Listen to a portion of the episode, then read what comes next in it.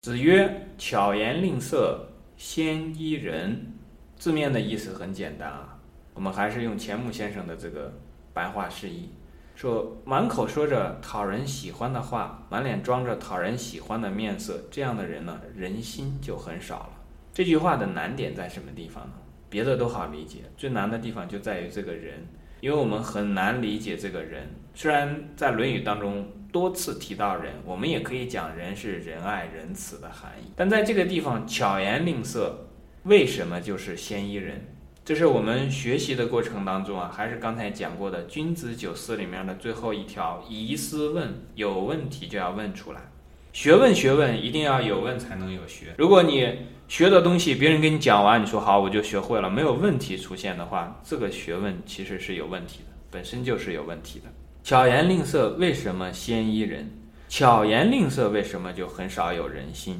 人心是博爱的、广大的，它是一种自然而然的存在。而巧言令色呢，有非常多的这个娇柔造作在其中。如果我们是处以公心的，我所做的事情是为了大家好、众人好，那我不必去讨好每每某一个个人啊。这个处以公心的时候呢，我所要做的就是正直就可以了，正道而行，直道而行。那我讲这个话，在现在这个社会是会受到非常多的这个理论上的挑战和实践中的挑战的，没有关系，因为如果真的是这个。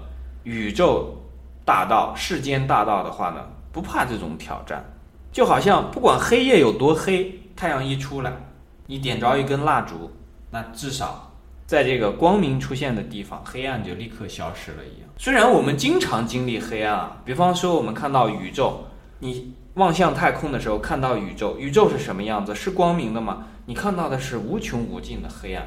但是在黑暗当中呢，总有星光点点。有星光的地方，就告诉你说，这个地方和别的地方不一样，它有光明在。其实我们所看到的这些景象，也是在告诉我们做人的道理。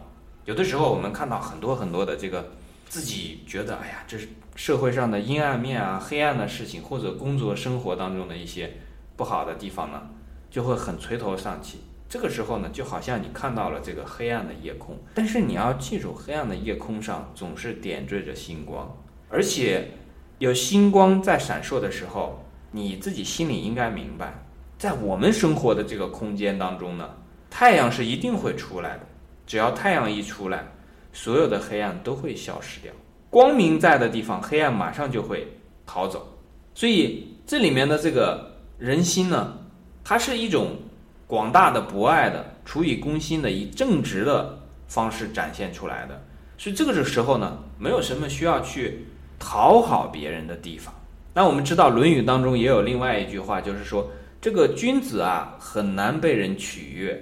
如果能够使他开心的事情呢，就是合于义、和大义和这个道义相合的事情呢，在他来看呢，这都是很让自己开心的事情。但这个开心呢，不是因为某一个人。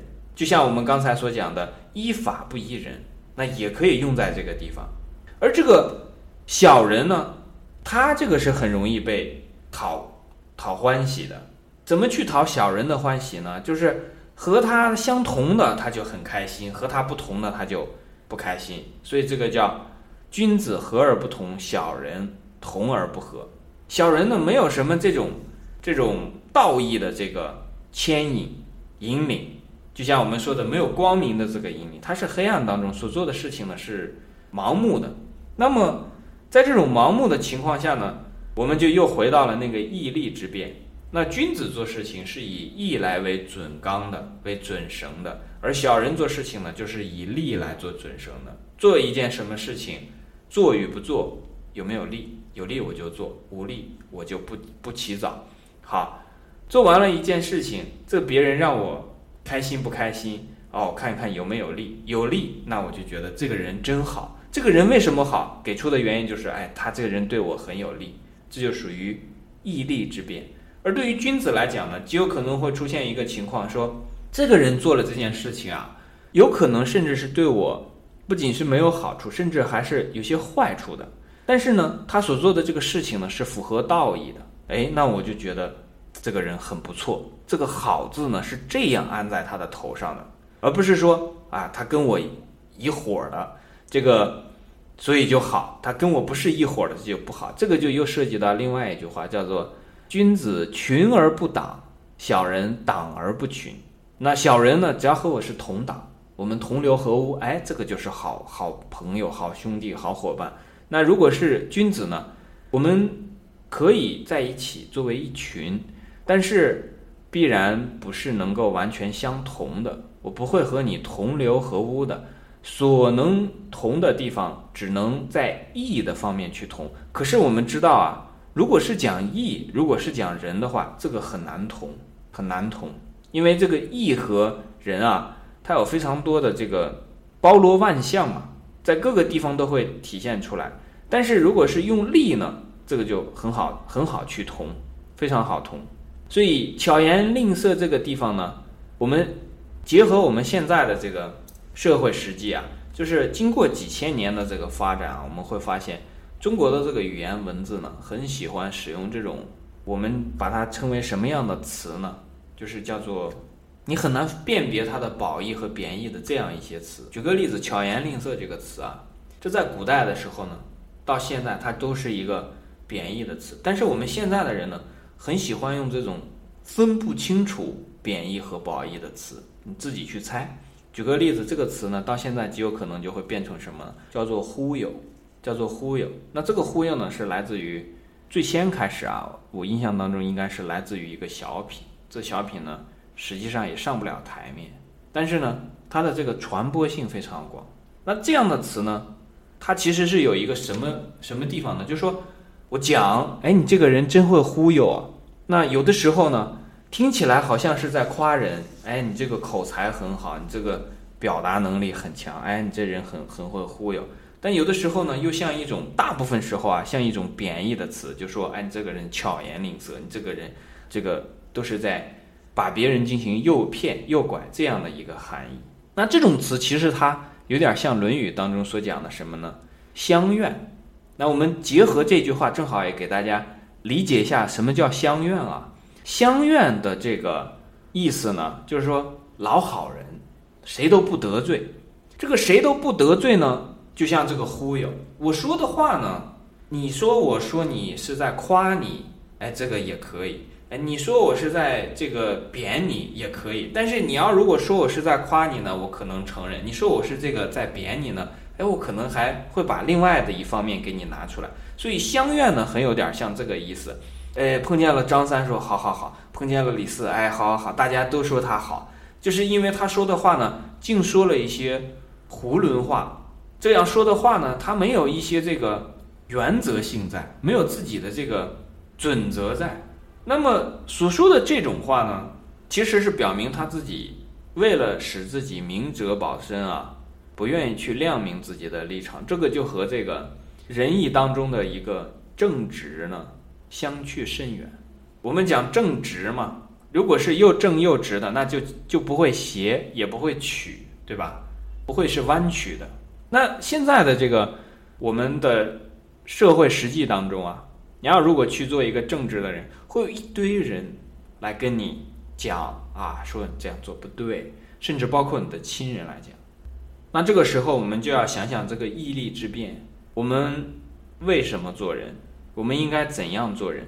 是为了利还是为了义？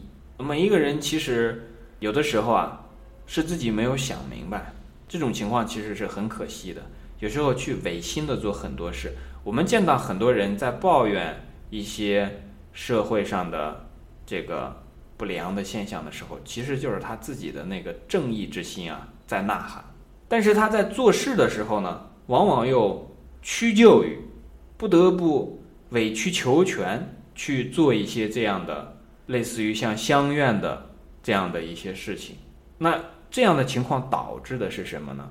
导致的结果是，这个人呢，表面上看起来符合了社会的这种利益的这个规则，但实际上呢，他的心里面呢很不舒坦。你的心不舒坦。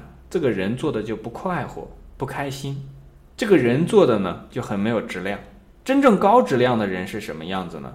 是顺着天地的大义是顺着道义来生长的，合于道，这样的人他才是一个高质量的人。所以这种时候呢，我们往往要做的就是那一个字叫做诚。你不能欺骗自己，最起码最起码的一个底线是什么？你不能欺骗自己，你自己的所想和你的认识、感觉，要在这个一智不一时的这个基础上，要靠你的智慧来判断它究竟本身真的是什么样子的，而不能听别人所说啊，别人经常会这样讲说，哎，我吃的盐比你吃的饭都多了，这一听就是在吹牛，吃多少盐啊？这样的话会肾衰的。那讲了很多这种说啊，你所以你要听我的。有的时候呢，你就记住这一句话，叫做“依法不依人”，用事实来说话。好，你比方说有一个人说，我这种这个经验啊，告诉你，你这个人呐，在这种时候，你就是要如何如何。你只需要做一件事情，你翻过头看一下他的人生，你甚至可以去问他一句话：你过得开心吗？你对你的人生满意吗？如果一个人告诉你说：“哎，我这样过下来，我这个人生啊就很成功。你看，我这个去到任何一个地方和不同的这个人来讲，他们都是很认可的，认为做人就应该是这样的。好，那你可以照着他去做。但是极有可能呢，你问完这句话之后，这个人当时就语塞了，答不上来。即便他是一个，甚至是五六十岁、六七十岁的这样的一个人。”他告诉你，当然，一般六七十岁到了特别年纪大的时候，不会再这样教你了。就是在那个四五十岁啊，或者是就是年轻，还不是特别年轻，有一定经验，然后觉得自己好像有一些社会的积累经验的时候，特别会告诉你说啊，你这个碰到了领导啊，你要巴结。我说的是比较直接的，他可能会告诉你说啊，你这个说话要如何啊，你这个做事要如何，然后告诉你一些。其实就是在教你巧言令色，去怎么样去讨好别人。但其实我们人最需要讨好的是谁呢？是我们自己嘛，是不是？因为你讨好了别人，实际上对自己是一种很大的委屈嘛。你到了一定的岁月，然后去翻回头来，如果你真的是一个顶天立地的这个人的话，你会为这些事情觉得非常的难过。没有必要，没有必要。就是当这些人如果给你传授这样的经验的时候，你看一下他是否已经获得了圆满的人生，如果没有的话，那你心里应该明白，那你还是省省吧。你自己如果这件事情都没有做好的话，那就不要再来教我，是吧？有的时候，比方说我们见到以前的是这种父母去干涉子女的这个婚姻啊，告诉这个子女你这个结婚啊应该怎样怎样，你应该选择谁啊，如何如何。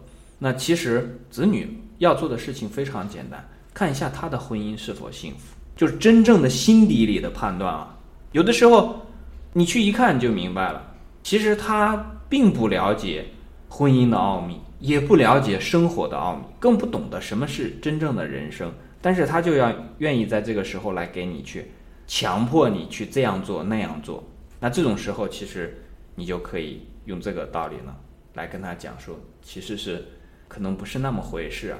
所以我们翻回头来看，巧言令色先一人呢，其实告诉我们的道理是说几层含义啊。首先来看，就是说有人跟你这个来到你的面前的时候，他是巧言令色的，那这个时候其实你可以去大概去判断，所谓的巧言令色，就是他是在取悦你，他没有一个自己的原则，做事情的原则不存在。因为在《论语》当中的原则，不外乎就是忠孝熟。对吧？这等等之类的，这个仁义这些人生大义，那别人去来给你来到你的面前给你讲一些话的时候呢，你就会发现哦，他其实是取悦你的。那这个时候你就会明白，这东西呢不是出于公心的。那你就要去判别他的私心是什么。有些时候啊，其实我们需要攻心的时候非常多，一个家庭当中。啊，开一个家庭会议，其实这个时候呢是需要有攻心的。但这时候呢，你听到别的人他这个巧言令色的时候呢，你要去发现他背后的这个这个这个驱动是什么。因为真正如果是为了大家，为了这个大家庭有这个大爱的话，有这个人在的话呢，说的话都很直白，很简单，非常简单，不会有那么多的这个复杂的变数在。有的时候在这个工作当中也是一样，如果真的是为了团队整体的这个好处考虑啊，不会有那么多去对于某一个人的这个巴结奉承，不会有这种对于某一个人的这种取悦的极力的巧言令色存在。那如果不是这样的，那因为他的这个人心少了呢，也就意味着他所讲的这个内容呢，对于这个团体啊，这个群体整体，其实。有可能会有很多有害的因素存在。好，这就是巧言令色，先依人。今天就讲到这里。